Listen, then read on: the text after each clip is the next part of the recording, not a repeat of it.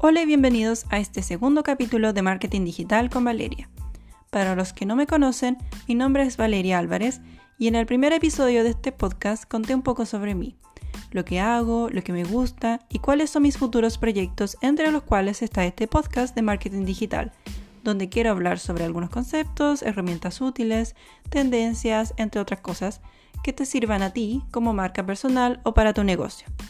Así que si les gusta este tema tanto como a mí, no se olviden de seguirme en Instagram y en la plataforma de podcast que más les guste para estar al tanto de todo.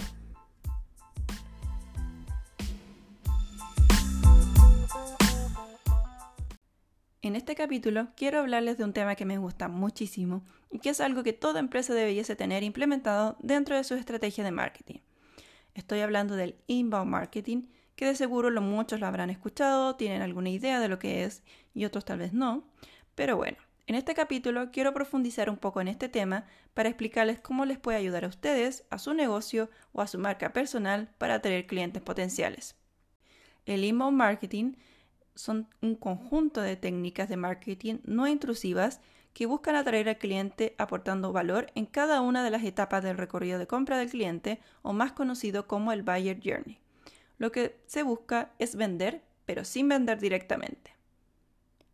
El concepto de inbound marketing nace el año 2005 de la mano de Brian Halligan, que es uno de los cofundadores de HubSpot, el cual lo definió de una manera muy simple. El inbound marketing es hacer que el usuario nos encuentre a nosotros en vez de interrumpirle su día a día. ¿Y en qué se diferencia con el marketing tradicional? Bueno, este último principalmente utiliza medios masivos y offline, los cuales suelen ser agresivos en cuanto a sus campañas para conseguir ventas, el objetivo es captar clientes mediante métodos que son directos y unidireccionales. Un ejemplo son los comerciales que dan por la televisión. También las vallas publicitarias y también se puede encontrar en los medios online como son los ads en los videos de YouTube, que a muchos les molesta, a mí también me incluyo, porque te interrumpen mientras estás viendo el video. Una buena estrategia de marketing no debiese ser intrusivo ni molesto para el cliente, porque puede llegar al punto de tratar de eliminar todo el rastro de tu marca. O sea, puede llegar a pagar para que no le salgan anuncios como en YouTube Premium, utilizar plugins para bloquear ads en los sitios web, etc. Y es que debemos tener claro que el consumidor de hoy no es el mismo que hace 10 o 20 años atrás. Las estrategias que se utilizaban antiguamente para captar clientes ya no son tan efectivas en la actualidad. Y es que básicamente las necesidades y hábitos de consumo han cambiado. Esto lo vemos, por ejemplo, en las compras online, que han ido creciendo exponencialmente, sobre todo ahora en pandemia. El inbound marketing tiene al cliente en el centro de todas sus estrategias y busca generar relaciones significativas que sean útiles y de confianza con los consumidores de forma bidireccional, o sea, que ambos se vean beneficiados. El secreto del inbound marketing es llevar el contenido adecuado a la persona indicada y en el momento correcto. ¿Y cómo podemos llevar a cabo el inbound marketing?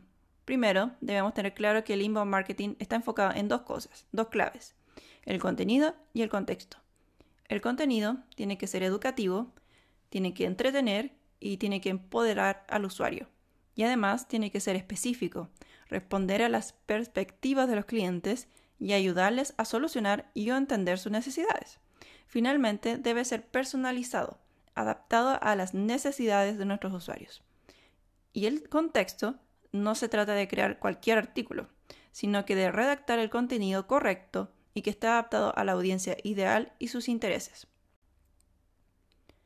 El usuario pasa por diferentes etapas durante el proceso de compra y en cada una de ellas tiene necesidades diferentes. Por lo tanto, las estrategias tienen que estar enfocadas a solucionar esa necesidad para poder entregarle el contenido adecuado. Y tenemos las etapas que son Primero, la atracción. El objetivo es convertir extraños o desconocidos en visitas, por lo que hay que crear contenido que atraiga al desconocido y que le sea útil y de valor. Las estrategias que más se utilizan en esta etapa son el SEO, las palabras clave, artículos de blogs, las redes sociales, etc. Luego tenemos la etapa de convertir. Aquí buscamos convertir al visitante en lead. El lead es el cliente potencial que mostró interés en algún producto y por lo que entregó sus datos personales a cambio. Esto lo vemos, por ejemplo, en los ebooks gratuitos sobre algún tema de interés del visitante que para poder descargarlo le piden su información personal, como es el correo electrónico, para poder enviárselo. De esta manera queda implícito el interés del visitante y la posibilidad de enviarle en el futuro más información acerca del tema. Después tenemos la etapa de cierre. Una vez que tiene sus datos, se utilizan diferentes técnicas como el email marketing, como mensajes personalizados con información que le ayuden a tomar una decisión de compra. Es decir, nutrir estos leads con información valiosa para que lo acerque cada vez más a la compra. Finalmente tenemos la etapa de deleitar o fidelizar. Este lead ya pasa a ser un cliente, ha realizado una compra, pero esto no termina ahí. Tenemos que mantener a nuestros clientes encantados y fieles a nuestra marca y que se conviertan en promotores. Esto debemos lograrlo a través de una atención al cliente de calidad, con un buen servicio postventa, descuentos especiales para clientes frecuentes, nutrición de lead, etc. Los clientes felices y encantados con la marca son la mejor publicidad. En el fondo son publicidad gratis, publicidad gratuita. Estos se encargan de pasar la voz y recomendarte a sus amigos y conocidos, por lo que hay que cuidarlos mucho. Para cada etapa se requieren acciones de marketing diferentes, por lo que tenemos que conocer a nuestros usuarios muy bien para poder ofrecerle contenido que responda y satisfaga a sus necesidades. Porque no es lo mismo el contenido dirigido a un público joven que a un público de adultos mayores o un contenido dirigido a hombres que dirigido a mujeres se comportan de manera distinta, tienen hábitos de compra diferentes y utilizan distintos canales para comunicarse y consumir noticias.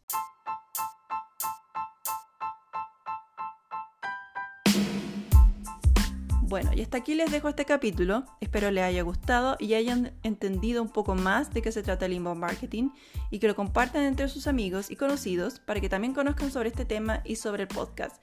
Muchas gracias y nos vemos en el siguiente capítulo.